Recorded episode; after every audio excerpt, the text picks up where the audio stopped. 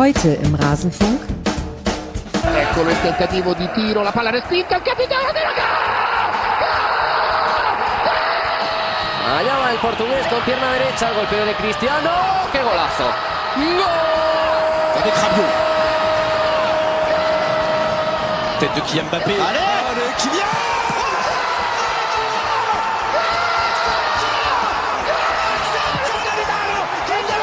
Conte.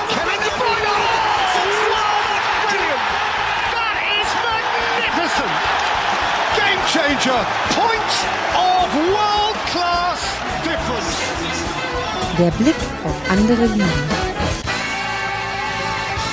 Da ist sie wieder, die Liga-Tour. Von vielen das Lieblingsformat, inklusive von denjenigen, die sie machen. Ich freue mich sehr, dass ihr alle da seid, liebe Hörerinnen und Hörer.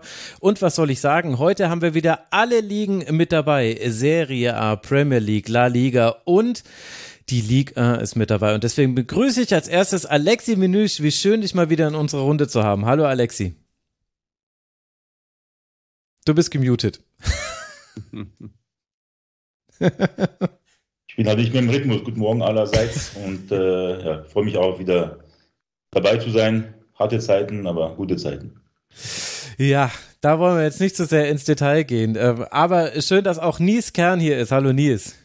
Buenos días, ¿qué tal a todos? Hallo. Und Uli Hebel ist wieder da. Hi Uli.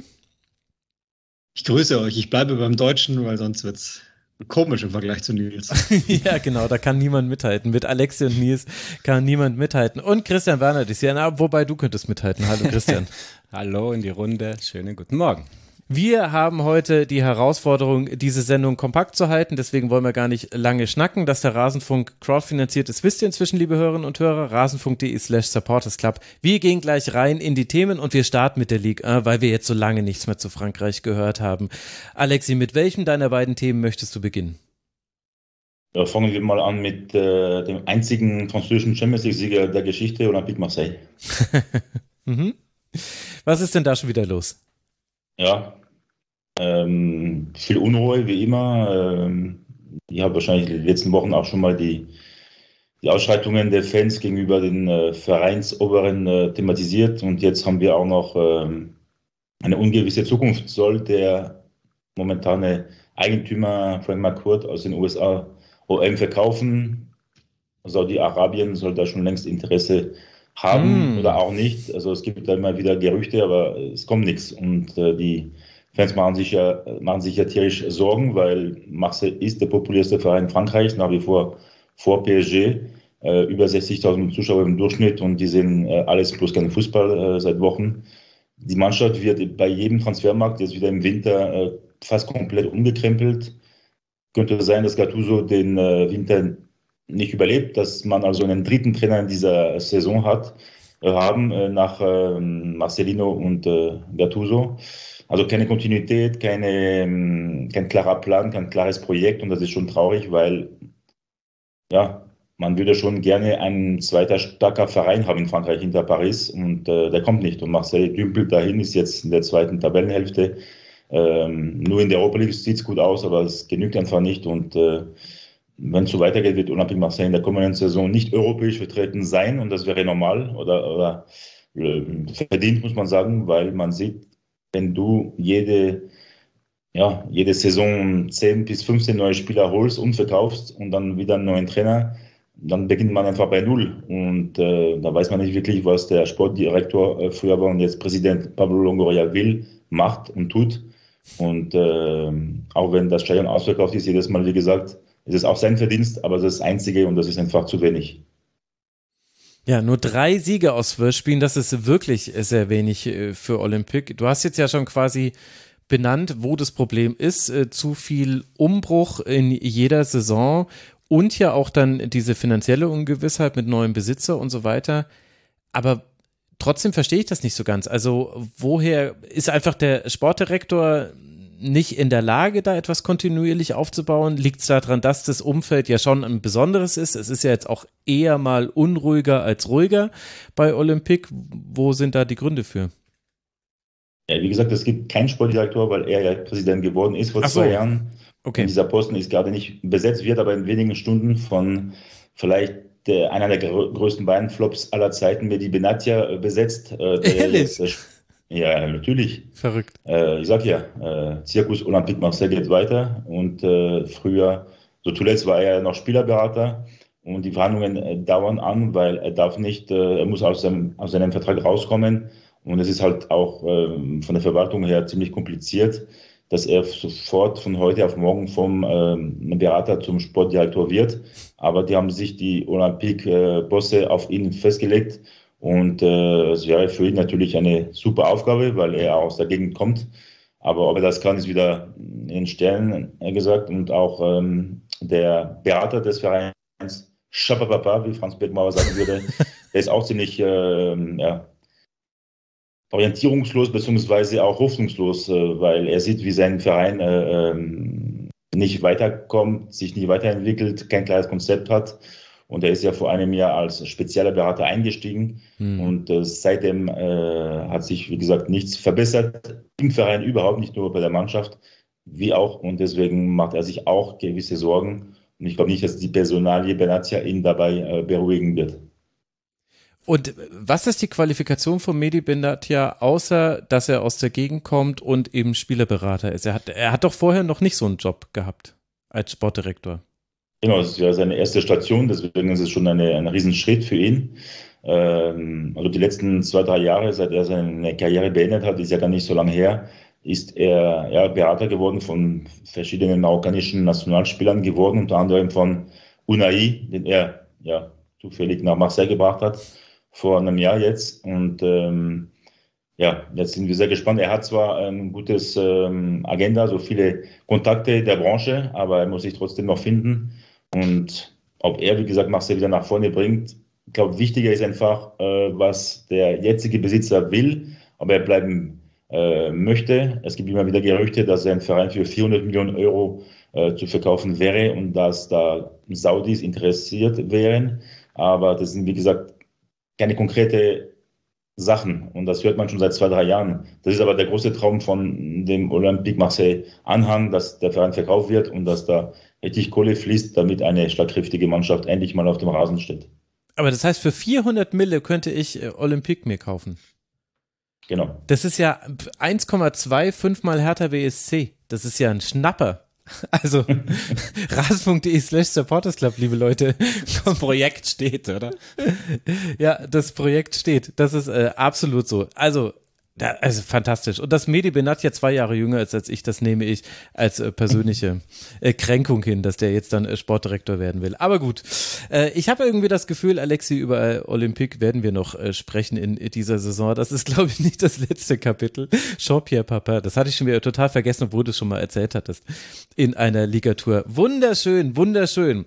Wunderschön ist auch der Tabellenführer in La Liga, zumindest wenn man nicht so ganz genau hinguckt, ehrlicherweise. Wir haben es schon mal thematisiert, es ist aber schon eine Weile her und inzwischen ist Girona mit 34 Punkten aus 13 Spielen, zwei Punkten vor Real, vier Punkte vor Barca und das ist die größte Überraschung dieser Liga. Der beste Angriff der Liga spielt in Girona.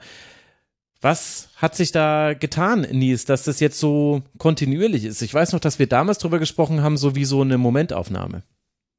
Ja, damals wirkte das noch äh, Ende September oder wann das war, ein bisschen wie Momentaufnahme. Die haben einfach guten Saisonstart, vielleicht nicht die ganz großen Gegner bisher noch nicht auf die getroffen, aber sie stehen mhm. immer noch da, obwohl sie ja auch gegen Real Madrid verloren haben. Da war ich noch vor Ort dabei, als Real Madrid dort 3 gewonnen hat, aber musste auch in der Anfangsphase ziemlich zittern. Also Girona äh, überrascht gerade sehr viele in Spanien, haben jetzt auch zum, nach dem 2-1-Sieg bei Rayo Vallecano das sechste Ligaspiel auswärts in Folge gewonnen. Das schafften zuvor in der La Liga-Historie nur Real Madrid und Barca so eine Serie, überhaupt elf der ersten 13 Spieltage zu gewinnen. Das schafften auch erst Real, Barca und Atletico. Also das, da entsteht irgendwie was Besonderes und irgendwo ist es auch ein bisschen das Fortführen einer ähm, kontinuierlichen Arbeit. Trainer Mitchell hat ja die Mannschaft aus der zweiten Liga hoch in die erste Liga geführt. Dann gab es letztes Jahr schon einen guten Platz Platz 10, auch so knapp hinter Conference League Platz, hätte fast noch reichen können.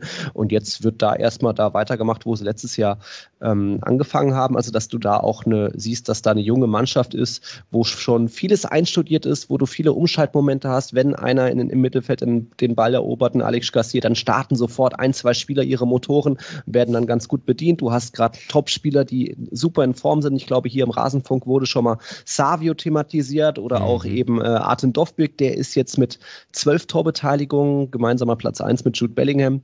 Hm. Also da funktioniert aktuell einfach sehr, sehr viel, sodass Girona wirklich ähm, für den besten Offensivfußball in La Liga aktuell steht. Atletico auch nicht so weit weg aktuell, aber da macht Girona einfach viel Spaß und viele wundern sich, wie, wie das kommen kann, aber gibt viele Gründe.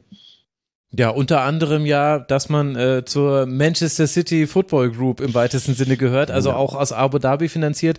Also das heißt, äh, Savio wird jetzt dann, also Dovbik ist wahrscheinlich schon zu alt mit seinen 26. Mit so alten äh, Spielern möchte sich Pep Guardiola nicht mehr abgeben, aber Savio, den sehen wir dann bei City nächstes Jahr, oder wie? Oh, ob es dann City gleich wird oder so. Gibt ja noch ein paar andere Clubs in diesem Netzwerk, aber ist da, kommt aus diesem Netzwerk, äh, Alex Garcia, genau. Und dann gab es noch Jankel Herrera, hat letztens für ein wichtiges Tor gesorgt gegen Celta Vigo. Ähm, aber immerhin, sie setzen auch eben ganz gut auf die Jugend und speziell dieser Artem Dovbyk, der kam irgendwo aus der Ukraine, den hatte scheinbar kein anderer Club aus, auf dem Radar und der hat jetzt einfach schon mal zwölf Torbeteiligungen. Also das, ich sage schon auch immer dieses Sternchen dazu, ja, es gehört, die kommen halt einfacher an Topspieler dran als vielleicht Alaves, Cadiz und Co. Aber sie haben eben auch andere Spieler, wo sie ähm, viel Potenzial drin sehen. Aunao Martinez, Top-Rechtsverteidiger, Miguel Gutierrez, Top-Linksverteidiger. Also da funktioniert schon sehr viel. Citigroup. Ähm, deswegen habe ich das Wort Märchen hoffentlich nicht verwendet vorhin oder nee, klammer das nicht. mal aus. Gut. Ja. Nee, es kommt, es kommt nicht aus dem Vakuum. Aber wie geht äh, das Umfeld äh, damit um? Ich meine, die Hintergründe, die kann man natürlich äh, kritisch sehen, aber die Geschichte ist ja, wenn du Fan eines Zweitligisten bist und Girona ist ja schon lange in der zweiten Liga gewesen, mhm. oder? Und dann kommst du nach oben und jetzt aber thronst du sogar an der Tabellenspitze, ist ja schon was, was man sich eigentlich wünscht als Fan. Oh, was heißt wünschen? Ich glaube, da sind in der Stadt auch viele überrascht, wie einfach das aktuell geht, weil du auch auf einmal diese ganz schwierigen Spiele gewinnst. Ich habe Celta Vigo angesprochen, da gewinnen sie 1-0, hätten eigentlich durch eine Schiedsrichterentscheidung eher 0-1 zurücklegen müssen. Im Pokal knapp und spät gewonnen. Osasuna haben sie vier Torschüsse, also aufs Tor abgegeben und vier Tore gemacht, so gewonnen. Jetzt Rayo war auch ein enges Spiel, trotzdem gewonnen. Also da klappt schon mal sehr viel. Aber so vom Umfeld her ist man, würde ich sagen, fast gar nicht darauf vorbereitet, irgendwie noch höher zu spielen oder gar Champions League zu haben, weil als ich jetzt das erste Mal im Montelivi war, das ist ja das kleinste Stadion in der Liga, da schon sehr provisorisch, steht so auf, auf Gerüstbau, Stelzen, du hast jetzt keinen massiven Bau, da es sind sehr schmale Gänge, Toiletten in Containern und so weiter.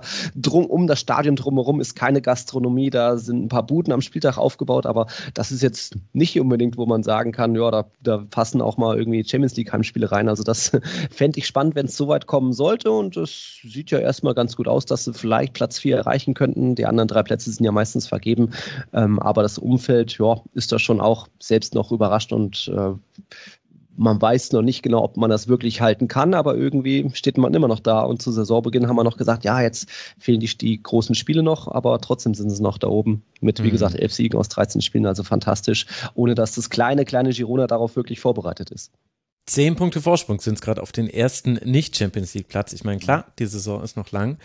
Aber mal gucken, ob wir dann Girone in der Champions League nächstes Jahr sehen. Ich weiß ja noch nicht, was ich davon halte, aber ich habe auch noch nichts von ihnen gesehen. Also wer bin ich äh, da zu urteilen?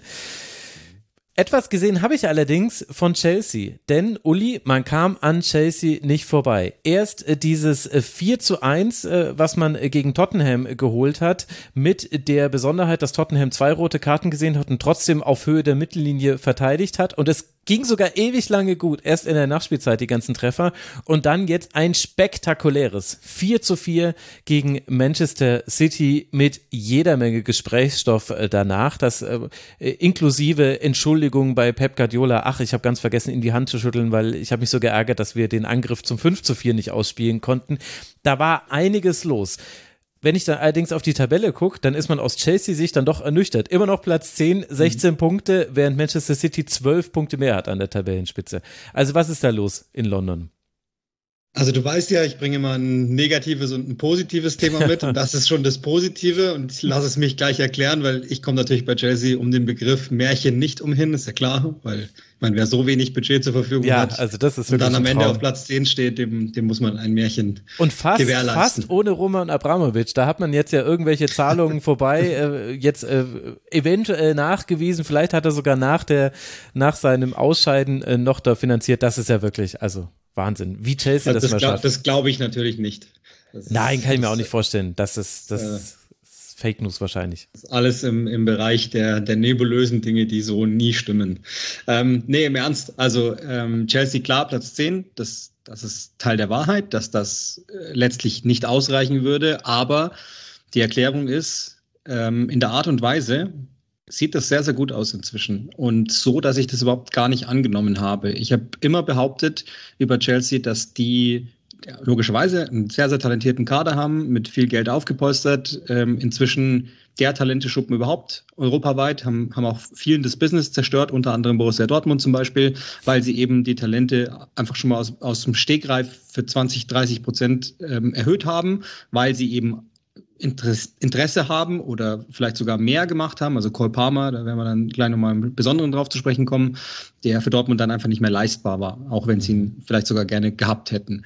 Aber, und das ist der Punkt, ich habe nicht gedacht, dass Maurizio Pochettino ähm, so schnell ein Team formt, das in allen Belangen von der Art und Weise her gut genug sein könnte.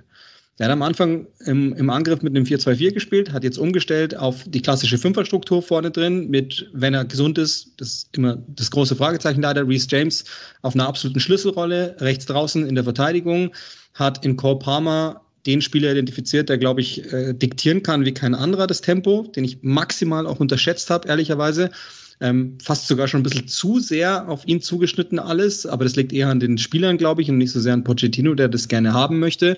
Und ähm, dann ein Kader, der überdurchschnittlich athletisch ist, der überdurchschnittliche technische Fähigkeiten hat, jung ist, also selbst auch auf Abwehrpositionen, ähm, bis auf Thiago Silva, der, der wird halt einfach sein Leben lang da spielen, aber ansonsten ähm, sind es vergleichsweise junge Leute, die ähm, sehr vieles tun können, also sehr versatil sind im, im Einsatz. Und wenn jetzt noch ein bisschen taktische Intelligenz links oder rechts dazu käme, dann glaube ich, haben die wirklich einen der aufregendsten Kader äh, Europas. Ich meine, nochmal, da kommt dann der Bereich Märchen äh, rein. So ist jetzt auch nicht komplett zufällig, wenn man sich einfach die, die besten 60 Talente Europas holt, dann wird schon irgendwie mal fünf, sechs werden dann schon kleben bleiben. Insofern okay. Ähm, und ich möchte auch immer dazu schicken, das ist alles nur so lange gut, bis irgendwann mal Clear Lake Capital und Ekbali einfach wieder in den, in den Meetingraum stürmen und sagen, komm, lass uns was machen, lass uns Deals machen. Ich, ich hätte mal wieder Lust, was zu verändern am Kader. Ähm, deswegen immer das Sternchen dran. Die Kultur ist entscheidend bei Chelsea und wenn aber jetzt Ekbali den mal machen lässt, da Pochettino, dann haben sie einen guten Trainer, den ich ebenfalls unterschätzt habe nach der letzten Station Paris und einen super Kader, äh, den ich nicht so schnell in der Art und Weise da gehabt hätte. Es sind ein paar aufregende Spieler dabei, wie Nicholas Jackson auch, der noch nicht so ganz clever ist im Laufspiel und so. Das sind halt alles Dinge, an denen jetzt Pochettino noch arbeiten muss. Aber offensichtlich ist er jemand, dem diese Situation besser gefällt, als mit Superstars zu arbeiten. Da kann ja Alexi ein Lied davon singen. Äh, er mag wohl offensichtlich lieber ein junges Team komplett aus dem Nichts erschaffen, sozusagen, als er gerne mit absoluten Megastars arbeitet. Also das ist, der, der sieht, wenn man, wenn man in dessen Gesicht blickt, zu Paris-Zeiten habe ich immer das Gefühl gehabt, der Arme ähm, soll den mal einer abholen von da, wo er ist und, und ihn einfach wegführen. Aber jetzt, der grinst manchmal sogar. Das, an das kann ich mir gar nicht mehr erinnern. Und äh, aber wie ist es dann äh, zu bewerten, dass man jetzt dann so gute Ergebnisse ja hat, aber dennoch hier insgesamt so schlecht da steht? Weil es ist, war das jetzt einfach nur der schlechte Start? Ist es die Unerfahrenheit, dass dann eben dann doch hin und wieder ein bisschen was fehlt, um gerade gegen unangenehme Gegner Tore zu erzielen? Woran liegt das, Uli? In allererster Linie Effizienz. Ähm, Expected Goals Werte sind auf dem Level von Manchester City, aber sie, sie, haben sie bis auf die letzten zwei Spiele nicht unbedingt gemacht und du hast ja Tottenham schon mal angesprochen. Ähm, ich hielt es im Übrigen für die komplett richtige Taktik. Ähm, mein Bruder hat das ja kommentiert, das Spiel, ich habe parallel ihm immer geschrieben. Äh, es ist nicht so, dass Ange Postecoglou einfach das durchziehen möchte, sondern der hat gesehen, die pressen manchmal so naiv dass man die immer überspielen kann. Deswegen glaube ich, hat er das so lange gehalten, weil er wusste, irgendwann kommen die in der Zahl, weil sie total ungeduldig werden und dann kann man einfach einen langen Ball drüber chippen und los geht's. Hm. Ähm, wiederum, das, das ist dann so die, die, die Schwäche auf der defensive Seite, dass die manchmal einfach die Nerven verlieren. Und auch innerhalb eines Spiels, das total dominiert wird. Also Brentford ist so ein Beispiel, das haben sie total wirklich mhm. dominiert. Da hat Cole Palmer alleine 80 Prozent Spielanteile gehabt und dann ähm, passiert ein Fehler, ein Konter und der ist drin. Und ab dem Zeitpunkt verlieren die 30 Minuten komplett das Konzept. Mhm. Das würde ich wiederum der Jugend zuschreiben und ähm, der relativen Unerfahrenheit zusammen. Und das sind, glaube ich, die zwei wesentlichen Punkte plus ein Torhüter, der einfach, das ist der einzige aus dem Kader, den ich überhaupt nicht nachvollziehen kann, weil der dir keine Spiele gewinnt. Im Gegenteil, der verliert ja sogar manchmal welche in Robert Sanchez. Das raff ich nicht ganz, warum sie den verpflichtet haben, wohingegen sie überall Elite-Talent haben. Aber ähm, vielleicht denken sie sich irgendwas dabei. Also der Torwarttrainer ist, kommt von Brighton, so wie der Rest des Staffs auch bei, bei, bei Chelsea, so ein Best-of aus, aus Leipzig, Salzburg und Brighton. Und dieser, und dieser Typ hat wohl bei Ekbali vorgeschlagen, dass man Robert Sanchez holen könnte. Und Ekbali hört dann gerne mal zu, wenn er gute Laune hat. Und der macht gerne Deals. Also hat er gesagt, komm, lass uns den doch durchziehen. Na, okay, gut. Aber sie müssen ja noch irgendwas haben, wo man noch weiteres Geld äh, reinpumpen kann. Also Chelsea auf jeden Fall besser als der Tabellenplatz. Äh, Expected Goals werden hier natürlich hochgehalten im äh, Rasenfunk. Und dann gucken wir doch mal, ob sich das äh, wieder angleicht, dann Expected Goals äh, zu den Ergebnissen. Aktuell Platz 10 mit eben 12 Punkten Rückstand auf die absolute Spitze, wobei er schon die ersten fünf Plätze wahrscheinlich schon ein Zwischenerfolg wären für Chelsea. Dann wollen wir nach Italien gucken und da können wir feststellen, äh, Christian, dass Alec Baldwin neuer und alter Trainer von Napoli geworden ist. Ja, ähm, Napoli wird so langsam zum monothematischen, also das Italo-Segment des Rasenfunks wird zum Napoli im monothematischen Kanal. Äh, ja, Rudi Garcia ist erlöst. Äh, ich würde mal sagen, ähm, wir bringen es auf den Punkt seit wenigen Tagen. Äh, die Entlassung jetzt in der Länderspielpause. Napoli hat das letzte Heimspiel gegen Empoli 0-1 verloren.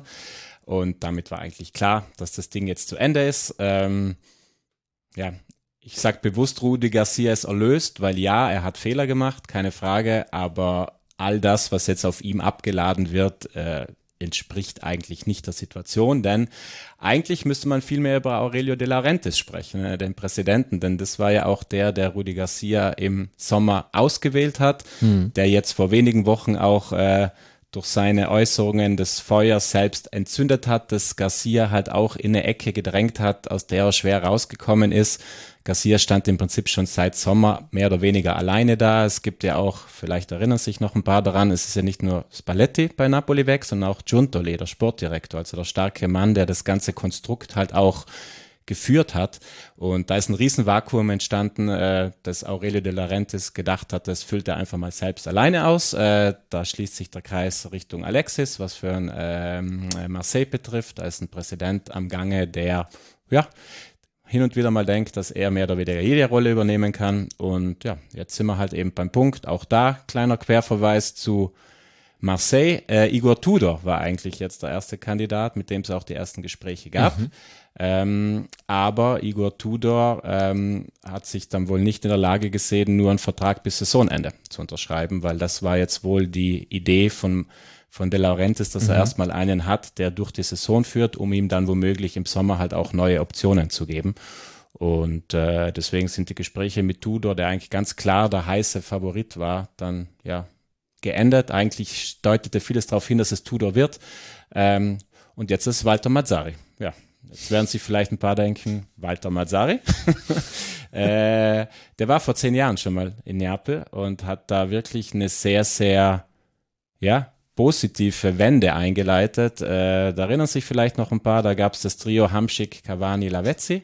Äh, das hat damals Ach, schon. Das war unter ihm. Das war Mazzari. Ja, dann kenne genau. ich ihn ja doch. Absolut. Ich sag nur, äh, allein wer mit Ezekiel Lavezzi gut gearbeitet hat, ist eigentlich ein guter Mann, würde ich jetzt einfach mal dazu sagen. Nee, äh, also hat eine schöne Geschichte da in Gang gebracht. Da ging auch dieser ganze Napoli-Rhythmus eigentlich los, der ja später dann zu dem geführt hat, was Napoli letzte Saison gekrönt hat mit dem Meistertitel.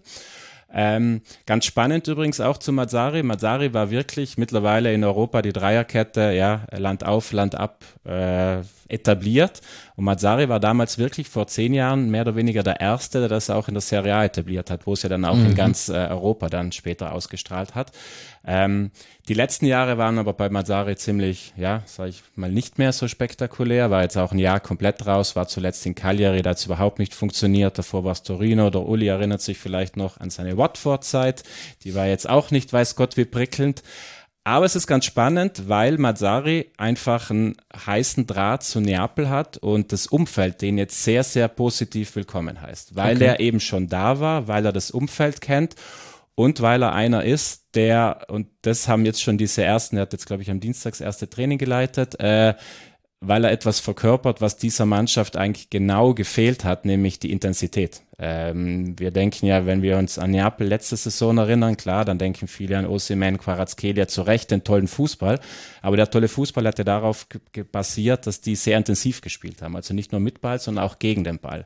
Und zuletzt muss man sagen, Garcia hat es emotional einfach nicht geschafft, diese Mannschaft, ja, dieser Mannschaft Energie zu vermitteln. Diese Mannschaft hat manchmal ja, ganz platt gewirkt. Das mhm. sind auch ein paar Spieler, muss man auch ganz klar sagen, um wieder die Schuld weg von Garcia zu nehmen. Da spielen auch ein paar Spieler komplett unter, unter ihrem Niveau sozusagen. Also für mich der, der, der da raussticht, ist leider Anguissa. Also Anguissa ist einer, der letzte Saison der ist mit breiter Brust, der hat äh, alle weggeschoben, die in seiner Nähe waren und diese Saison, jetzt überspitzt gesagt, spaziert er manchmal über, übers Feld. Und genau diese Intensität, die braucht Napoli wieder und in Neapel trauen sie es eben Walter Mazzari mit seiner energischen Art, sage ich mal, aber im Positiven, zu, das wieder reinzubringen. Mazzari hat jetzt vor dem ersten Training gesagt, er hat drei Nächte lang nicht geschlafen, vor lauter Aufregung, aber auch vor lauter Vorbereitung. Und äh, ja. Da stehen die Napolitaner irgendwie drauf, oder? Bei Spalletti war es ja auch schon, ah Mensch, toll, der ja. kommt manchmal gar nicht mehr nachts nach Hause, weil ja, er so viel arbeitet. Klar, das kann man jetzt belächeln, aber ich glaube schon, dass äh, das vielleicht etwas ist. Wenn, wenn er das zumindest schafft, der Mannschaft zu geben, dann ist das jetzt, glaube ich, mal was Gutes, weil der Kader ist immer noch bis auf Kim der aus der letzten Saison. Ossiman kommt jetzt auch wieder nach der äh, Länderspielpause zurück, weil wieder wochenlang verletzt. Also äh, er hat schon mit Material, mit dem er arbeiten kann. Aber nochmal, um auf De Laurentiis die Klammer zu schließen, ganz klar ist, das war jetzt der zweite Versuch von De Laurentiis in dieser Saison und der muss jetzt sitzen. Denn wenn wir uns die Tabelle anschauen, bei Napoli hat niemand erwartet, dass die jetzt nochmal gemütlich ein zweites Jahr in Folge den Meistertitel holen. Das ist überhaupt nicht das Thema. Aber in der Serie A ist es mehr als schwer genug, sich überhaupt für die Top 4 zu qualifizieren. Wenn man sich auch die letzte Saison schon angeschaut hat, also die Dichte ist sehr hoch. Inter kannst du komplett rausnehmen, also ein Platz ist tausendprozentig schon vergeben. Der zweite deutet sehr viel darauf hin, dass sie den sich Juve schnappt, weil sie sehr stabil sind, weil sie nicht die Doppelbelastung haben. So, dann hast du noch zwei Plätze übrig und da sage ich mal Napoli, Milan, Roma, Lazio und Atalanta würde ich da auch mit reinnehmen. Also es ist schwierig genug quasi die Top 4 wieder zu erreichen. Und in der Champions League ist logisch das Minimalziel jetzt das Achtelfinale, da stehen sie ja auch gut da. Ähm, und dementsprechend geht jetzt darum für Mazzari, dass sozusagen in die Wege zu leiten. Und dann schauen wir mal, was De Laurentiis nächsten Sommer wieder für Ideen hat. Äh, vielleicht kann sich ja Mazzari beweisen. Der Name Antonio Conte, nur zum Abschluss, war auch jetzt wieder ein Thema. Ähm, De Laurentiis hat sich wieder bei Conte gemeldet, der aber nochmal gesagt, nee, er steigt nicht während der Saison ein. Vielleicht ist das ja auch die Idee dahinter, mhm. dann Richtung nächsten Sommer vielleicht nochmal eine andere Lösung zu präsentieren. Jetzt hat man auf jeden Fall eine Legende zurück, Walter Massari. Äh, es gibt nur drei Trainer, die mehr Spiele mit Napoli gemacht haben und die ersten beiden davon, das war irgendwann in den 40ern und 20ern des letzten Jahrhunderts und auf Rang 3 hat er sich schon in vier Pflichtspielen geschoben. das wird er wohl hoffentlich schaffen. Genau. Und dann ist er quasi der längste Trainer der Neuzeit. Uli möchte sich einmischen oder er ist sich nicht so ganz sicher. Ich war nicht, ob das gerade ein Melden war oder. Nee, nee, also mein Wissen ist ja, ist ja Christians sozusagen, nur, nur, in meinen Worten, weil, weil ich ihn immer genervt habe äh, vor den Champions League-Spielen zu, zu Neapel. Ähm, und äh, also alles, was ich so von De Laurentiis weiß, ist, dass man nie weiß. ja, das, äh, das, das trifft es perfekt, Uli, weil es war wirklich, bis vor eineinhalb Tagen hat jeder, ist jeder davon ausgegangen, dass Tudor es wird. Es war über Nacht eigentlich schon so gut wie fix. Tudor war schon in Rom, hat mit De Laurentiis verhandelt. Und plötzlich am nächsten Tag äh, springt da Mazzari äh, sozusagen äh, hervor. Das ist wirklich De Laurentiis, den Mann kannst du nicht berechnen.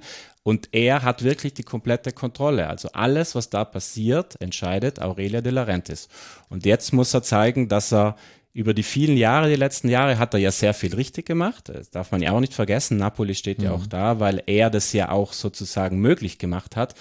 Aber da hat er halt auch sehr gute Leute gehabt. Und gerade, das passt auch wieder zum Thema OM nochmal als Abschluss, dieses Vakuum ohne starken Sportdirektor, das ist halt ein großes Problem. Also es ist kein Zufall, dass viele, dass die meisten großen Vereine einen starken Sportdirektor haben. Es geht halt auch zwischen Vereinsführung, zwischen Mannschaft, das ganze Klima zu organisieren, zu managen.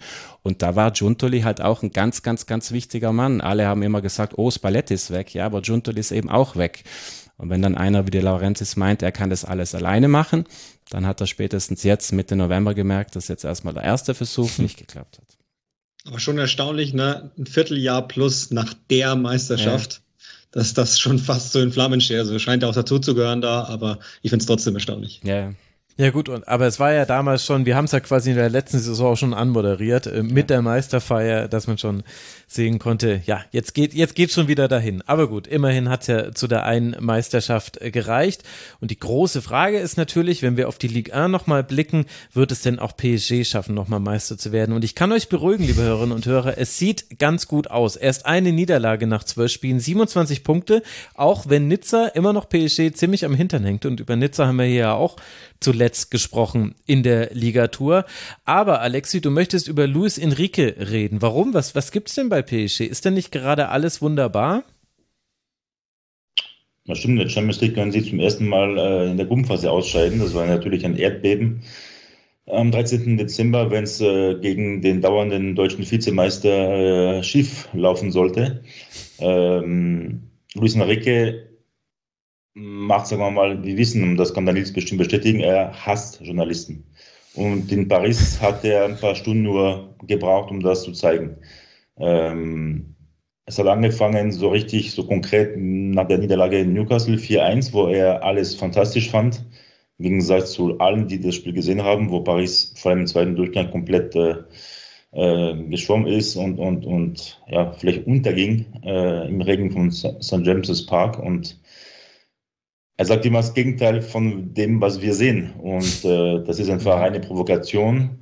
Ähm, es gab auch zuletzt äh, die Tatsache, dass er Kylian Mbappé kritisiert hat, nachdem der Franzose drei Tore erzielt hat. Das war natürlich taktisch, weil er traut sich genau wenig wie seine Vorgänger Tuchel, Emery, Galtier, Pochettino, Mbappé zu kritisieren, wenn Mbappé schlecht gespielt hat. Und er hat halt, äh, das war clever von ihm, äh, ein Spiel ausgewählt und eine Leistung, wo alles gepasst hat, aber es stimmt auch, dass Mbappé seit dem Sommer nicht mehr der Mbappé ist, den wir kennen. Äh, auch wenn seine Feinde äh, Messi und Neymar nicht mehr da sind, trotzdem ist er im Kopf woanders. Wir wissen noch nicht wo, aber äh, er scheint nicht wirklich äh, integriert zu sein.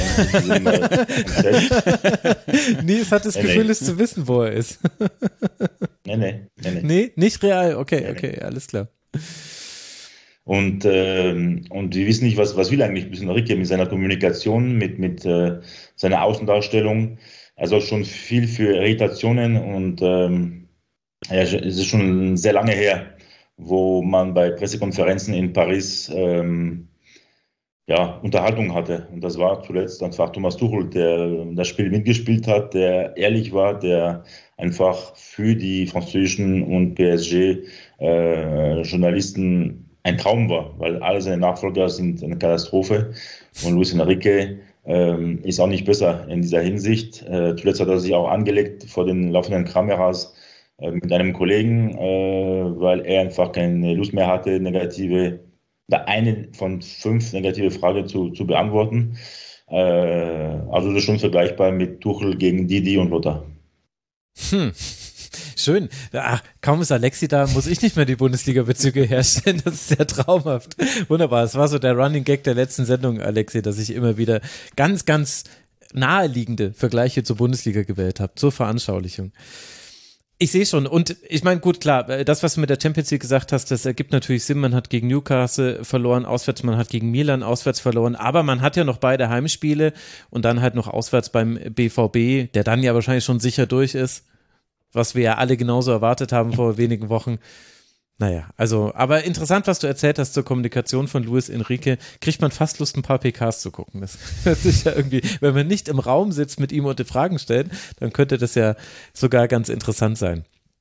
Und wer hätte gedacht, dass wir hier nochmal über Thomas Tuchel in dieser Art und Weise zumindest sprechen. Dann blicken wir nochmal nach Spanien, Nils, und da wollen wir nochmal uns auseinandersetzen mit Villarreal. Die hast du vorhin schon mal kurz erwähnt, wenn ich mich äh, nicht äh, komplett äh, täusche. Oder habe ich sie? Naja, auf jeden Fall habe ich vorhin an Villarreal gedacht. Vielleicht liegt es auch nur daran. Was ist denn Ja, zu denen zu sagen? Deine Gedanken sind berechtigt. Man muss sich fast ein bisschen Sorgen machen, denn wenn wir so auf die jüngere Vergangenheit Villarreal zurückschauen, wir erinnern uns Europa League Sieg 2021, dann ein Jahr später die Bayern in der Champions League rausgeworfen.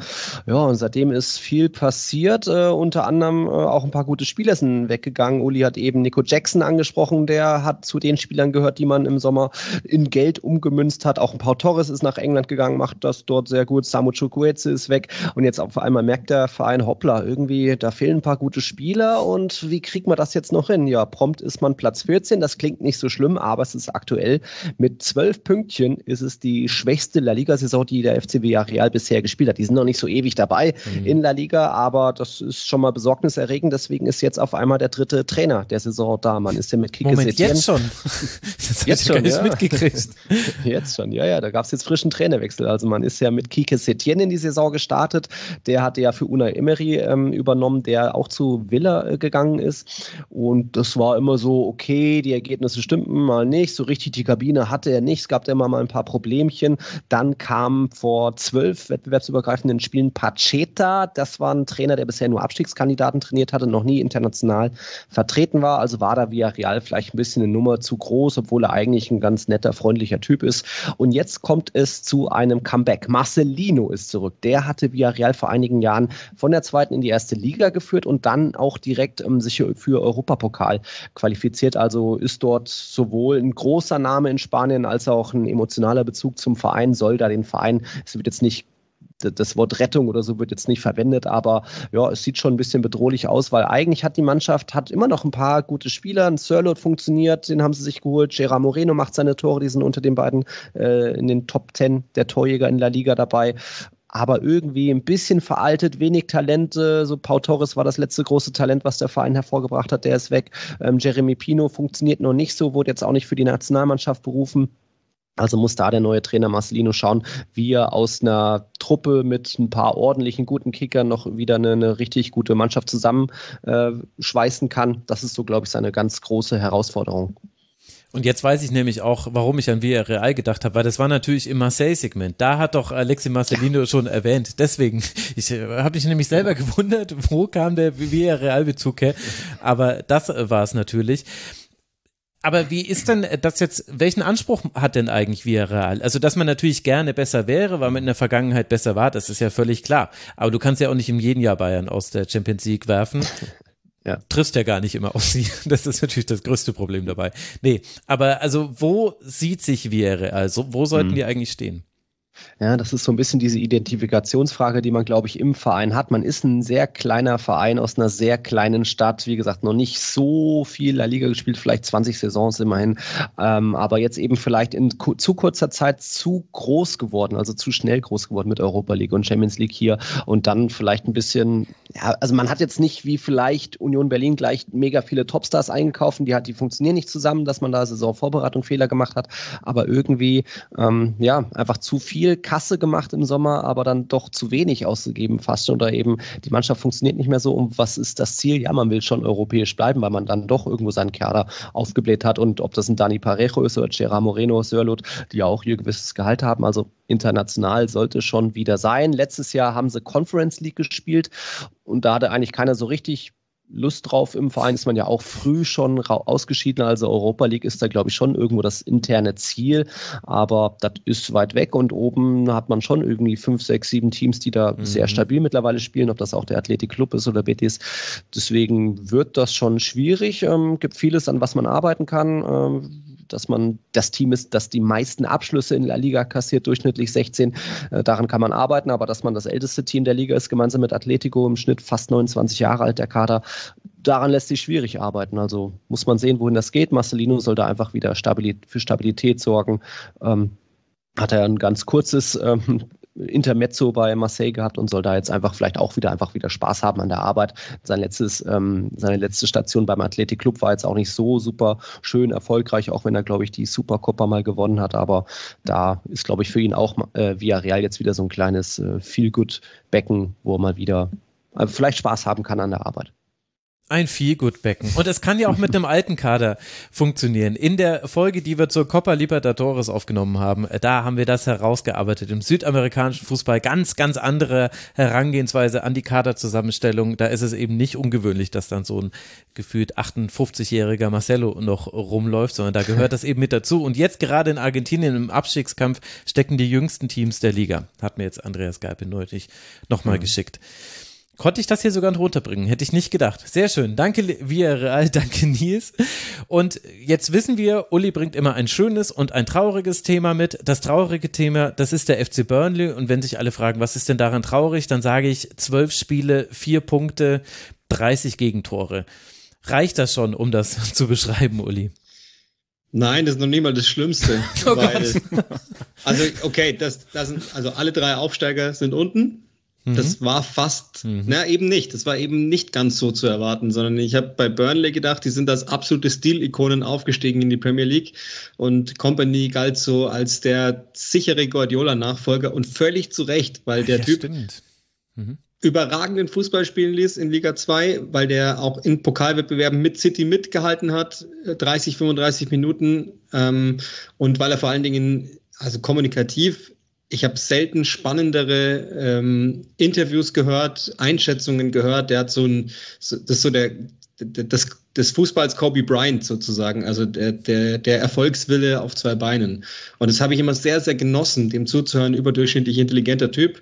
Und das Problem ist, dass die jetzt in die Premier League kommen und nur noch Plan B anwenden. Also der ist total eingeknickt und spielt jetzt anstatt des mannorientierten Pressings, das er in der, in der zweiten Liga hat spielen lassen, dass die permanent den, dem Gegner alles angehängt haben, äh, mit zwei Inverted äh, Außenverteidigern gespielt haben ähm, und dann sozusagen darüber in, mit wahnsinnig viel Ballbesitz auf schnelle, auf athletische, aber vor allen Dingen raffinierte Offensivspieler zu kommen, spielt er jetzt ein ganz hässliches 4-1-4-1 und fast schon passiv. Und ich sage das ja immer wieder an der Stelle ich glaube nach wie vor, dass du in der Premier League ohne aggressive Presse nichts holst, gar nichts holst. Und deswegen sind die auf dem letzten Platz. So einfach ist die Erklärung. Und ich bin maximal enttäuscht von Company, der total einbricht und sogar, wir haben noch keine Trainerentlassung in der Premier League in der Saison, was auch total erstaunlich ist, aber sogar kurz vor der Entlassung zu stehen scheint, weil mhm. Burnley ja auch amerikanisch geführt durchaus ein sehr ambitioniertes Projekt ist Company durfte sich komplett verwirklichen auf dem Transfermarkt. Sieht man daran, dass er aus seiner Belgien-Zeit fast alle Spieler mitgenommen hat. Also entweder Spieler, die damals in der Liga gespielt haben oder die, die er damals schon hatte. Ähm, und er hat sich eigentlich auch Spieler geholt, die für mich total passig sind. Also ja, die sind jung, das, das ist, glaube ich, der, der Schutz, den man ihnen noch geben kann, aber allesamt Spieler, die eigentlich ins alte System passen. Und jetzt fällt der so um und hat aber auch null Erfolg damit. Und das enttäuscht mich maximal. Also da hab, ich habe gehofft oder gedacht, dass das so Leads Vibes geben könnte, wie damals unter Bielsa, dass die einfach aufräumen mit der Liga und ähm, vielleicht sogar auf, keine Ahnung, neun bis 13 oder so gehen können, aber vor allen Dingen die Art und Weise uns Mut macht und Company dann halt irgendwann mal weiterziehen wird, weil es nicht anders geht. Aber äh, dass das so jetzt wird, das ähm, also ich bin kein Trainer, deswegen kann ich das schwierig nachvollziehen, aber also wenn ich Company treffen würde, würde ich ihm sagen, komm, was ist los? ich habe so große, ich habe mich sehr gefreut auf dich. Es würde ihm jetzt relativ egal sein, aber äh, mir nicht. Okay, aber wir merken uns auf jeden Fall, also sollte Company wirklich entlassen werden, immer wenn irgendein äh, Coach äh, zurücktritt oder entlassen wird in der Bundesliga, werden immer dieselben drei Namen genannt und ich kann André Breitenreiters Name nicht mehr hören. Nichts gegen ihn persönlich, aber ich möchte das nicht mehr. Ich möchte auch nicht mehr Markus Gisto holen. Ich möchte ab jetzt immer dann solche Vorschläge haben. Vincent äh, Kompanie, das wäre doch wunderschön. Kann er nicht mit dem HSV auch aufsteigen? Wäre das, wär das nicht die Geschichte eigentlich? Wahrscheinlich ist er schon zu groß dafür. Naja. Das Wolfsburg. Step forward. VfL Wolfsburg. ist irgendwie, ich weiß nicht, das wird passieren. Alles klar. Aber erst Jesse Marsch. Also das, erst wird da Jesse Marsch hingehen und dann wird es irgendwann mal Company. Bei Wolfsburg jetzt? Ja, ja, also ich, ich, also ich, ich kann dir nicht sagen, warum, aber wenn die irgendwann nochmal einen Trainer suchen, dann wird es Jesse Marsch. Das, das habe ich einfach im Urin. Okay, du solltest zu einem Arzt gehen, weil niemand außerhalb der Wolfsburg-Blase sollte irgendwas zum VfL Wolfsburg in seinem Urin haben. Aber das ist, das ist eine komplett andere Thematik. Und ja, okay, gut. Vielleicht können sie ja auch tauschen. Ich meine, so wie Burnley aktuell spielt, könnte ja da Nico Kovac super hin. Das äh, scheint wunderbar zu passen. ja, okay, das muss ich dir geben. Ja. Gut, jetzt haben wir noch äh, die Serie A ein äh, zweites Mal. Wir wollen über Frosinone sprechen und da weiß ich nicht auswendig, wo die liegen. Muss nachgucken. Platz 12, 15 Punkte, 6 beziehungsweise 5 Punkte hinter dem Europapokal und 6 Punkte auch dann tatsächlich vor der Abstiegszone. Was ist denn zu Frosinone so bemerkenswert? Genau, das ist der Punkt, die sechs Punkte äh, Abstand zur Abstiegszone, denn Frosinone als Aufsteiger galt vor der Saison mehr oder weniger in allen Kreisen als der Abstiegskandidat Nummer eins.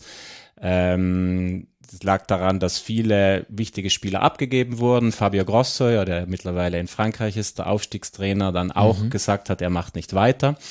Äh, mit Eusebio de Francesco ein Trainer kam, der in den letzten Jahren überhaupt nicht funktioniert hat.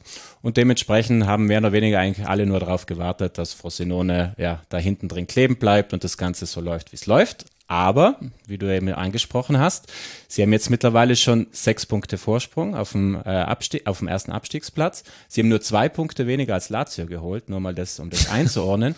Und, äh, jetzt haben wir viel über Zahlen geredet, sie spielen einen richtig feinen Ball und sie spielen, sie haben einen Kader, der unfassbar spannend ist. Denn als es im Sommer losging mit diesen äh, ganzen, okay, Frosinone geht sicher runter, äh, das war kurz vor Saisonstart und da hatten sie noch nichts von dem gemacht, wie sie jetzt dastehen.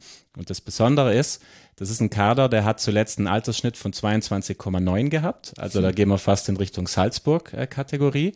Und da spielen Leihspieler von Juve, Real Madrid, dem FC Bayern und Atalanta.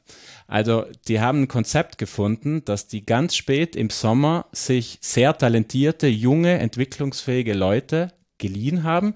Fangen wir mal mit Juve an, weil da sind es gleich drei. Das sind nämlich Barenechea, äh, junger defensiver Mittelfeldspieler, Matthias Solé, auf den kommen wir noch, Argentinier, und Caio Jorge, auch ein sehr talentierter Angreifer, der ein Jahr lang verletzt war, aber in den Juve einiges investiert hat. Äh, von Bayern kam der junge Ibrahimovic, also nicht der Ibrahimovic, aber Ayon Ibrahimovic. Äh, von Mar Bayern? Ja, Marvin Chuni war bei Bayern 2, war vergangene Saison an Saarbrücken ausgeliehen, äh, mhm. spielt jetzt vorne im Sturm von Real kam Ranier, äh, den vielleicht auch einige noch aus seiner Dortmund-Zeit äh, in Erinnerung haben. Und von Atalanta kam äh, Ocoli, äh, U21-Nationalspieler Italiens, Innenverteidiger. Und man muss sagen, diese Mannschaft spielt genauso, wie sie nämlich, was ihr Altersnachweis hergibt, sehr jung, sehr erfrischend. Also das ist ein 4-2-3-1, teilweise auch 4-3-3 mit, da wird aktiv, da wird Fußball gespielt. Matthias Solé ist wirklich der herausragende Akteur. Ähm, ähm, Argentinier, ähm, offensiver Außen, fünf Tore schon, fünf Großchancen herausgespielt.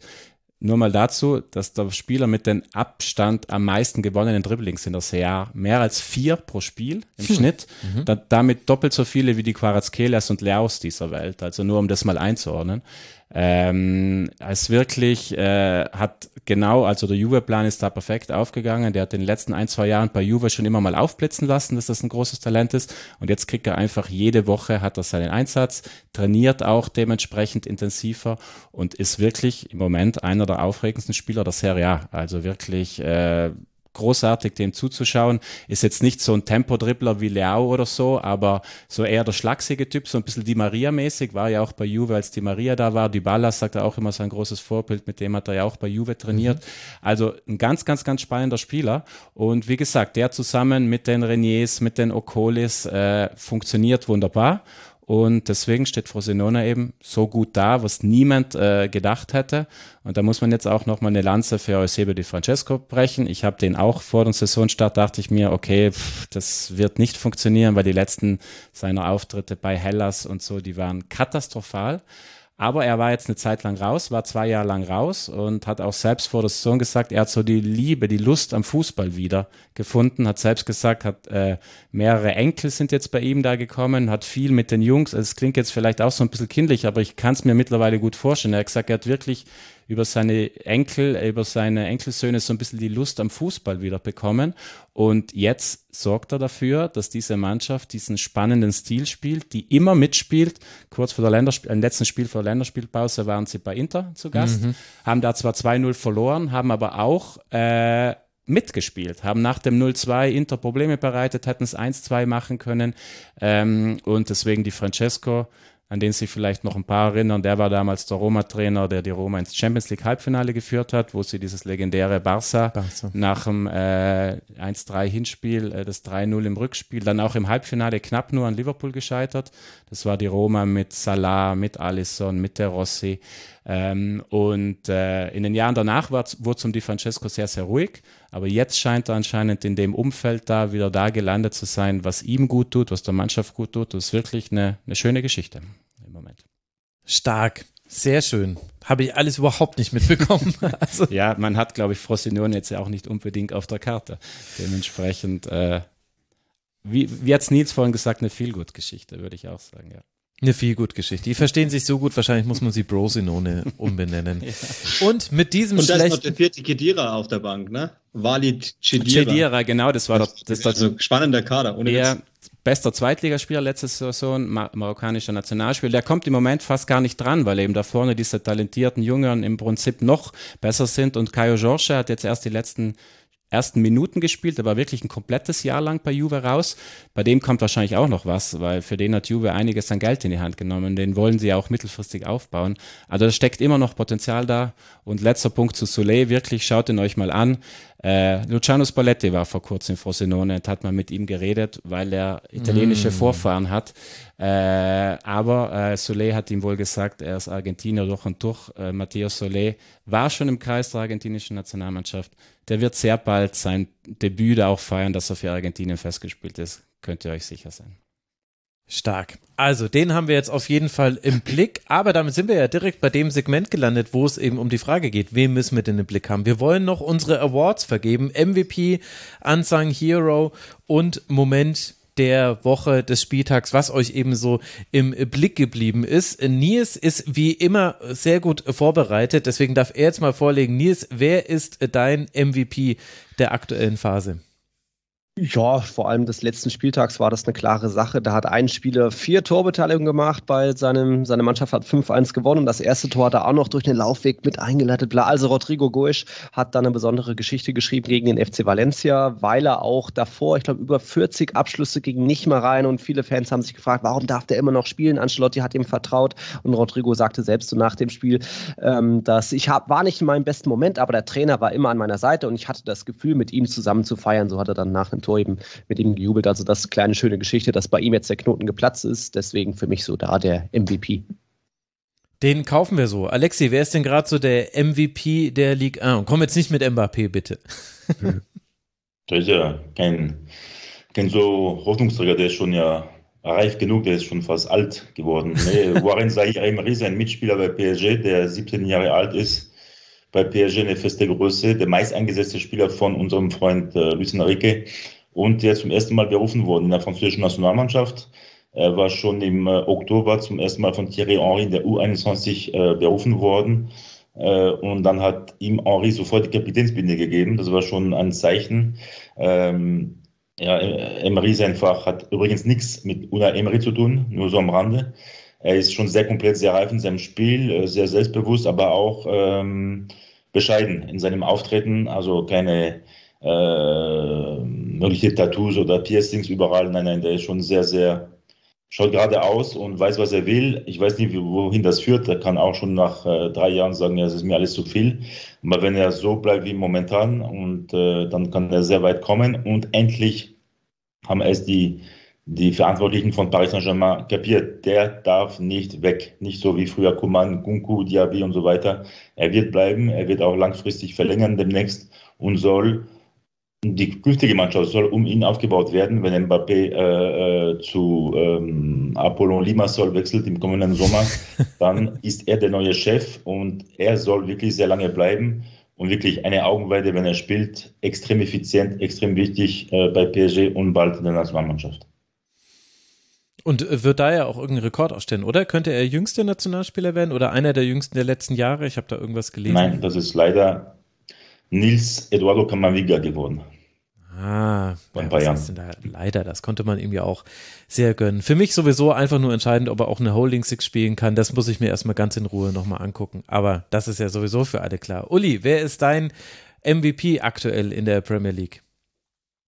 Ähm, also Mohamed Salah, Honorable Mention, ist wieder bei alter Stärke. Ähm, Musa Diaby möchte ich auch noch nennen, aber äh, einer, der gerade nicht spielt und an dem sieht man, wie wichtig er ist, weil er eben nicht spielt. James Madison mhm. hätte ich im Leben nicht damit gerechnet, dass der so, so, so stilgebend ist für Tottenham, dass der überhaupt effizient sein kann, hätte ich nicht gedacht. Also ich habe immer, ich habe mir in meinen Notizen immer aufgeschrieben, das ist so eine Art Luxusspieler, den du dir leisten musst, aber das stimmt alles gar nicht, sondern der ähm, macht alles in der Offensive bei Tottenham und seit der nicht da ist, merkt man mal, wie wichtig der eigentlich ist und war und der kommt von einem Absteiger. Das hätte ich also so alles nicht gesehen und seit der weg ist es tatsächlich so, dass Tottenham sehr, sehr, sehr viel leichter ausrechenbar ist. Deswegen muss man den einfach, glaube ich, nennen und ich habe jetzt einfach mal mir das zunutze gemacht und nehme jetzt mal die ersten zwölf Spieltage und setze ihn da ziemlich klar an die Spitze aller Premier League-Spieler im Moment, was den Einfluss betrifft. Und ich weiß, man nimmt immer Salah und Haaland schon fast und Rodri und wie sie alle heißen, for granted, wie man in England sagt, aber ähm, trotzdem Madison nicht nur des Überraschungsfaktors wegen, aber schon auch vor allen Dingen. Stark, gute Wahl. Hätte ich nicht mit gerechnet. Christian, mit wem wirst du mich jetzt überraschen? Ja, ich ist vielleicht ist vielleicht ja vorhin auch hängen geblieben. Wir gehen einfach mit Sule. Äh, ja, okay, auch gut. aufgrund der letzten Wochen, jetzt nicht nur aufgrund eines Spiels. Nur ein, zwei Sachen noch dazu. Äh, bei ihm war es so ein bisschen, also so ein bisschen so ein relativ, sage ich mal, schlachsiger, äh, schlanker Spiel. Also da war immer die, die Frage Körperlichkeit und da hat er jetzt wirklich draufgepackt. Also hat immer noch diese Beweglichkeit, aber hat jetzt einfach dadurch, dass er Woche für Woche 90 Minuten spielt, aus Frosinone ist zu hören, der trainiert auch wie ein Irrer, also im positiven Sinn, also auch, der hat einen Kopf an der richtigen Stelle, der will und äh, bei Juve ist es mittlerweile schon so weit, dass Juve anscheinend probiert, den im Winter vielleicht schon wieder zurückzuholen quasi. Äh, aber Frosinone scheint da ganz gut gerüstet zu sein, zu sagen, nee, nee, komm, das war ausgemacht bis Ende des Jahres. Das lassen wir vielleicht auch so. Also für seine Entwicklung wäre es sicher das Beste, wenn er auch noch bleibt. Äh, sehr spannender Spieler. Stark. Und wer ist dein Unsung Hero? Kannst du gleich weitermachen? Ja, Unsung Hero, äh, ist jetzt vielleicht nicht der typische Unsung Hero, aber das Inter Frosinone-Spiel äh, vor der Länderspielpause, da hat Federico Di Marco, wer es noch nicht gesehen hat, darf sich gerne mal kurz anschauen, mal kurz aus 50 Meter getroffen und zwar gewollt, also äh, hat einen Torhüter draußen gesehen. Ähm, da gibt's auch Beispiele, äh, ich kenne Szenen aus dem Intertraining, wo er solche Geschichten auch schon probiert hat, wo auch schon der ein oder andere eingeschlagen ist. Und jetzt ist klar, die Marco nicht einer, den niemand auf dem Zettel hat, aber für mich ist er halt auch einer dieser Figuren, warum Inter im Moment so stabil ist, warum sie ganz klar der Top-Kandidat auf dem Titel sind und auch äh, ja ihren Run, den sie letztes Jahr in Europa hatten, äh, da auf jeden Fall vom Kopf her auch in der Richtung weitermachen. Die Marco ist ein Inter-Urgewächs, der war als Junge stand der in der Kurve äh, und der lebt diesen Inter-Spirit und dementsprechend, ja, ist es nicht der klassische Ansang hier, weil gerade nach dem Tor haben alle über ihn geredet, ja. aber er ist für mich ein Symbol dafür, dass bei Inter sehr, sehr, sehr viel gut läuft und dass eben auch ein Grund mit dafür ist, dass da Spieler sind und äh, die Marco ist genau der, der das am meisten verkörpert, der äh, sozusagen über Leihgeschäfte sich sozusagen in den Interkader reingespielt hat und jetzt halt auch diese Interista-DNA total verkörpert und damit wirklich eine wichtige Rolle einnimmt. Sehr schön. Alexi, du darfst uns äh, deinen Unsung Hero, ich weiß nicht, was Unsung, Unsung Hero auf Französisch hieße, aber du das darfst ist auf Deutsch präsentieren. Na, auf der unbesungene Held. so. Also Alexi, wer, wen würdest du gerne nominieren? Ja, ich habe es leider noch, immer noch nicht verstanden. Also eher negativ betrachtet, oder wie? Ach so, nein, äh, ach so, äh, ach so, ich dachte, äh, das wäre eine äh, ironische Frage gewesen. Entschuldigung. Ja, ausnahmsweise nicht. nee, es ist quasi jemand, äh, der, äh, der nicht so im Licht der Öffentlichkeit steht, aber es eigentlich verdient hätte, weil er eben äh, starke Leistungen bringt, aber halt vielleicht ein bisschen untergeht gegenüber anderen Leuten, die äh, ja normalerweise aus 50 Metern treffen. Da haben wir jetzt das schlechte Beispiel.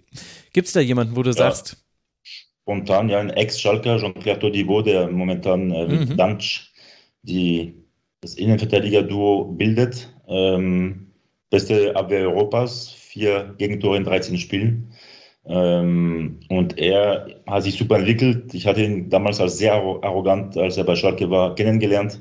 Und Gott sei Dank hat er sich positiv entwickelt, nämlich ein bisschen bescheidener. Aber wenn du so lange mit Dant das Innenverteidiger, Innenverteidiger-Duo bildest, dann wirst du auch ein bisschen bescheidener, professioneller äh, im alltäglichen Leben. Und da hat wirklich äh, sich fantastisch entwickelt, ist sehr komplett als Verteidiger, äh, begreift alles vom modernen äh, Verteidigerspiel heute. Zweikampfstark, beidfüßig, äh, hat ein sehr gutes Stellungsspiel und ähm, er wird in der kommenden Saison ganz sicher womöglich bei Uli, Ulis Lieblingsliga äh, kicken und nicht bei Burnley, sondern eher weiter nach oben. Manchester United, bitte macht das einfach. Das wird, das wird zu sinnvoll, um es nicht zu tun. Also deswegen werden sie ja, es nicht zu machen. sinnvoll, aber als dass macht's. es Manchester United machen würde. So ist doch eigentlich richtig. Aber gut, das ist ein anderes Thema. Aber okay, ich sehe, du hast ein, du hast einen Fan für diesen Pick und weil du äh, gleich los musst, Alexi, magst du uns auch schon äh, deinen Moment äh, des Spieltags vielleicht nennen? Was war denn so eine Geschichte in, in der Ligue 1, die man vielleicht nicht so mitbekommen hat, die aber wichtig zu erwähnen ist? Am letzten Spieltag? Ja, oder der auch in den letzten Wochen gerne. Ja, ich, ich habe wahrscheinlich schon darüber gesprochen, aber das abgebrochene Spiel Marcel beziehungsweise nicht angepfiffene, Mhm. weil der Bus, der Lionel ja angegriffen wurde, wird jetzt nachgeholt in ganz gleichen Konditionen, also im Stade Velodrom von Marseille mit Fans. Wenn Großrup bis dahin immer noch der Trainer ist, wie wird er dieses Spiel angehen? Äh, psychisch. Er wird ständig wahrscheinlich rechts und links schauen, wenn man äh, dem Stade Velodrom immer näher kommt. Auf jeden Fall furchtbar, dass da der Ligaverband, ähm, auch wenn Olympique Marseille nichts dafür kann, weil es nicht im Stadion war oder ums Stadion, äh, sollte man schon, oder hätte der Ligaverband da symbolisch auf den Tisch hauen müssen. Und das haben sie natürlich nicht gemacht, wieder äh, ziemlich feige gewesen. Und ähm, das überwirft natürlich wieder mal ein schlechtes Image über den französischen Vereinsfußball. Und das nur neun Monate vor den Olympischen Spielen in Paris, die auch schon viel äh, Sorgen bereiten, äh, was die Sicherheit anbelangt und die Organisation. Hm. Okay, da können wir gespannt sein, wie dieses Nachholspiel laufen wird. Alexi, falls du los musst, dann äh, herzlichen äh, Dank. Ansonsten kannst du auch noch gerne. Danke sehr, meine Herren. Bis bald mal wieder, ne? Ciao. Ciao. Und äh, wir machen weiter. Moment, jetzt bin ich äh, durcheinander gekommen. Nee, Uli kann uns noch einen Ansagen-Hero nennen. Also ich habe einen, der wirklich noch nie in seinem Leben besungen worden ist. Also wirklich die, die Definition eines Unsung Heroes. Den Namen werdet ihr wahrscheinlich noch nicht mal gehört haben. Thomas Kaminski heißt der Gute, ist Borderline-Kaderspieler ähm, Belgiens. Als auf der Torhüterposition wird aber nie ein Länderspiel machen, weil es einfach zu viele Gute davor gibt. Aber ähm, ist der singuläre Grund dafür, dass Luton Town überhaupt noch äh, mit dabei ist in, in irgendwas, hat äh, sechs Expected Goals gehalten, ist absoluter Topwert. Ich glaube sogar in Europa. Ich habe es jetzt nach dem Spiel nicht mehr gecheckt, aber vor dem Spiel war es jedenfalls so.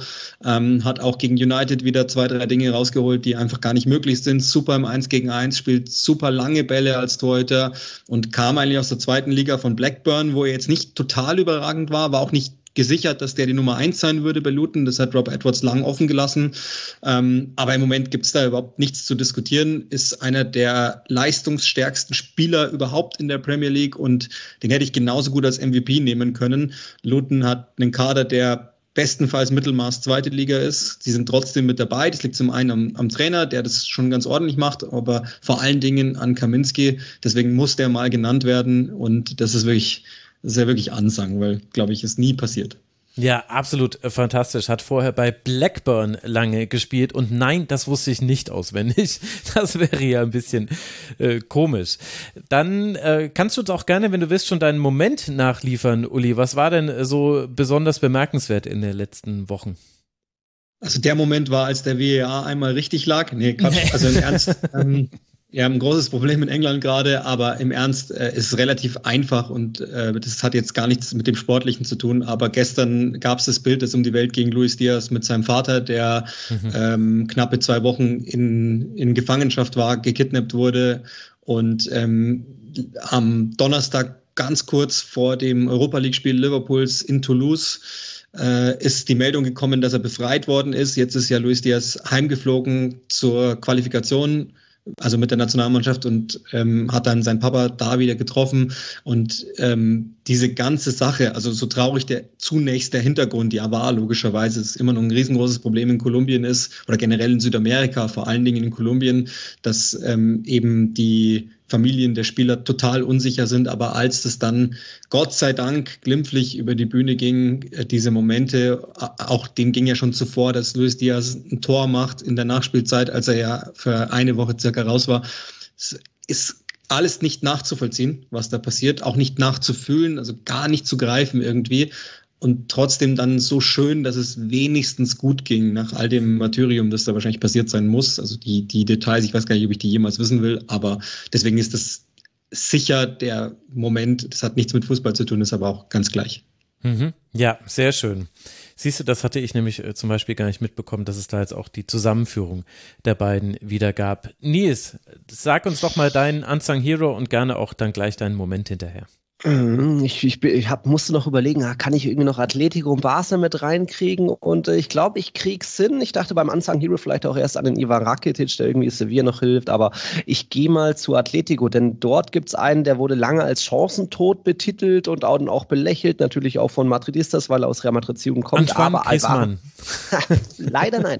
Aber Alvaro Morata spielt eine Riesensaison, weil er endlich Stimmt, auch die vermeintlich einfachen Tore macht. Also mit mhm. auch Nationalmannschaft hat er in 19 Spielen 16 Tore gemacht, plus noch ein paar Vorlagen. Also er steht auch dafür, dass Atletico äh, das beste Team im Kalenderjahr 23 bei, äh, in La Liga ist oder teilweise auch in Europa. Mitten im Griesmann zusammen, super Duo, er knipst endlich, wie gesagt, äh, ist auch als Joker griffig, hat da kein Problem damit, wenn er auch mal auf der Bank sitzt. Also er funktioniert gut und äh, verdient sich da mal ein paar Gesänge und nicht nur ironische Gesänge, wie das vielleicht früher mal war. Und als Moment des speziell des Spieltags jetzt des 13. habe ich mir was von Barca rausgenommen. Die haben nämlich schon wieder ein extrem frühes Gegentor kassiert. Jetzt gegen Alaves war es in der 18. Sekunde, hat Samu Omorodion getroffen. Vorher, ein paar Wochen vorher in Granada war Brian Zaragoza schon nach 17 Sekunden erfolgreich. Und das ist ein Rekord so gesehen in La Liga, oder das gab es noch nie, dass eine Mannschaft innerhalb einer Saison in zwei Spielen innerhalb der ersten 20 Sekunden äh, ein Gegentore kassiert kassiert. Da hat jetzt Barca auch für einen kleinen Negativrekord. Das so für mich der Moment des Spieltags. Aber äh, waren denn das äh, diese, es gibt ja inzwischen so Spielzüge, die vom Anpfiff äh, weg äh, gespielt werden. Äh, war das so oder einfach langer das, Ball nach vorne und dann gibt Das ist das Lustige. Barca hatte Anstoß jetzt gegen Alaves und so. hat versucht, so mit gleich sieben Spielern anzugreifen. Die waren alle schon an der Mittellinie, alle gehen vor. Alaves hat dann leicht den Ball irgendwie abgefangen oder zumindest in die, in die andere, in Barca's Hälfte wiedergebracht. Dort dann Ilkay Gündogan den Ball ein bisschen schlampig, müde ver, verloren, aber dann dahinter waren eben auch noch drei, vier Verteidiger, die dann auch nicht so griffig gewesen und dann tatsächlich äh, Omorodi und ich glaube noch Testegen getunnelt. Also da hatte Alaves eigentlich nicht so viel mit zu tun. Das war jetzt nichts Einstudiertes, weil Barca hatte Anstoß. Ja, aber das macht ja eigentlich wirklich noch lustiger, muss man sagen. Mhm. Also sorry für alle Barca-Fans, aber naja, wisst ihr selber auch, wie es gemeint ist.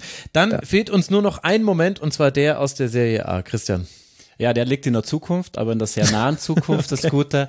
Äh, nach der Länderspielpause gibt es Juve Inter. Und Juve Aha. Inter ist mhm. immer Juve Inter. Das ist das emotionalste Duell in Italien.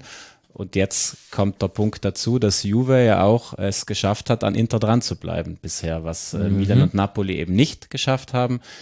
Juve ist eine Effizienzmaschine vor dem Herrn. Also Allegri spielt Allegri Fußball, wie er ihn noch Aber nie wirklich. in dieser Ausprägung hat spielen lassen. Äh, sie kassieren kaum was. Das für mich das sinnbildlichste Spiel war vor kurzem in Florenz gegen die Fiorentina. Die Fiorentina hat gemacht, getan. Juve stand hinten drin, aber stand gut hinten drin. Die Fiorentina, Achtung Max, das ist für dich, hat 50 Flanken gebracht. Hoffentlich haben sie verloren Äh, 0 zu 1. Ja, genau, sie haben, Na, also. sie haben 0 zu 1 verloren und äh, die, ähm, diese defensive Stabilität muss man auch dazu sagen. Es fehlt im Moment Danilo, wo man dachte, das ist eigentlich der, der diese defensive Stabilität Juve gibt, aber seitdem spielt ein Rogani und der macht es hinten genauso gut. Also Allegri hat diese Defensivstruktur seiner Mannschaft wieder eingeimpft. Bremer, Rogani, Gatti köpfen hinten alles raus, sind aber auch gut organisiert. Also ich will jetzt, das soll gar nicht despektierlich klingen, denn du musst auch tief gut verteidigen können und das kann Juve. Und jetzt gibt's eben Juve Inter. Juve ist zwei Punkte dran. Äh, Das Ding ist schon seit dem letzten Spiel vor der Länderspielpause angezündet in Italien logischerweise. Es wird eigentlich nur darüber geredet. Deswegen kommender Sonntag, 26. November, da wird's in Turin brennen. Christian Bernhard, du bist so ein gottverdammter Fuchs. Jetzt haben wir keine Zeit für die Matches to watch und dann sagst du dir, ja, das packe ich einfach in den Moment des Spieltags rein und lass alle anderen damit doof aussehen. Aber es sei dir, es sei dir gegönnt. Danke, Christian, dass du mit dabei warst. Dankeschön. Danke an Uli Hebel. Sehr gerne, danke euch. Dich kann man natürlich auch auf Rondo TV sehen, werde ich alles äh, verlinken in den Shownotes. Und danke an Nils Kern. Äh, da gibt's natürlich auch mit Viva la Liga die neue Plattform zum spanischen Fußball. Danke dir, lieber Nils, dass du hier warst. Sehr gerne und placer. Was auch immer das jetzt genau geheißen hat. Es hat mir Spaß gemacht oder es war irgendwie schön oder es Ein ist. Vergnügen. Ah, okay, gut. Gut. Ich hoffe, dass das wirklich die Übersetzung ist. Ansonsten werden es mir die Hörerinnen und Hörer sagen. Danke für eure Aufmerksamkeit, liebe äh, Hörerinnen und Hörer da draußen. Im Rasenfunk geht's bald weiter. Auf rasenfunk.de findet ihr noch ganz viele andere Sendungen. Empfehlt uns bitte weiter und unterstützt uns. rasenfunk.de slash supportersclub oder mit Blick auf Weihnachten kiosk.rasenfunk.de. Bleibt gesund, macht's gut. Ciao. Der Rasenfunk lebt von euren Beiträgen. Vielen Dank.